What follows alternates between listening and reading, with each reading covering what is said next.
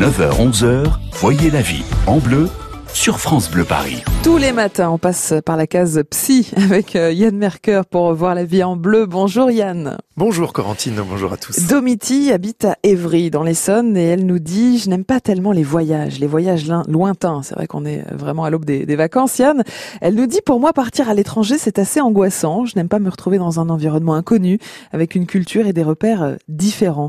D'où peut me venir cette peur de voyager loin? Y a-t-il une façon de changer ça? Parce qu'une amie m'a proposé de l'accompagner à New York pour les vacances qui arrivent. Yann, qu'est-ce qui peut faire si peur dans les voyages à l'étranger? Eh bien, d'abord l'inconnu, Corentine. Mm. Plus on va loin, dans des environnements très différents du nôtre, moins on sait de choses sur les habitudes de vie du pays, et, eh et donc plus on manque de repères. Et donc ça génère évidemment beaucoup de questions sans réponse forcément concrète. Mm.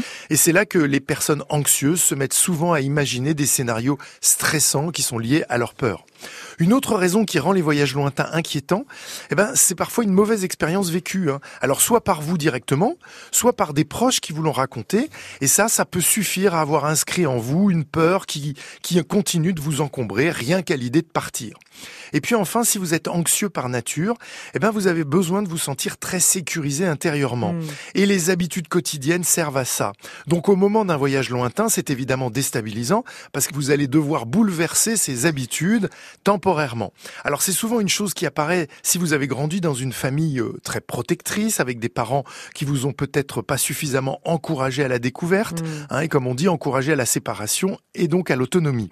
Alors la bonne nouvelle, c'est que rien n'est figé dans le domaine. Ah. Avoir conscience que vous êtes mal à l'aise avec les voyages lointains, eh ben c'est déjà une première étape vers une amélioration de la situation, parce que vous allez pouvoir apprendre à gérer vos peurs, c'est-à-dire mettre en place ce qu'on appelle les ressources ou les solutions qui vont vous mmh. permettre de surmonter tout ce qui vous perturbe. Alors, ce qui serait pas mal, Yann, c'est de soigner le mal par le mal, en partant, par exemple, loin de chez soi, avec une amie, en vérifiant, j'imagine aussi, euh, que c'est pas dangereux. Ça peut être une option?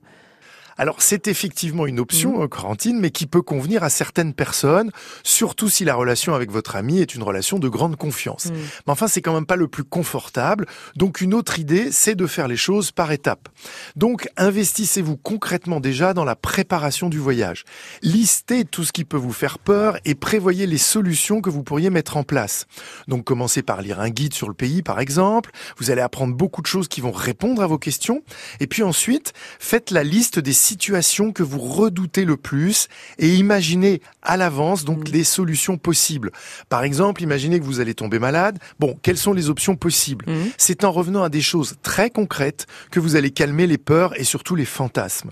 Et puis choisissez bien la personne avec qui vous partez. Hein, préférez évidemment un compagnon ou une compagne de voyage qui soit un peu expérimenté, sérieux mm. et surtout compréhensif par rapport à vos peurs. Hein. Quoi que vous fassiez, la personne doit vous inspirer confiance et vous rassurer.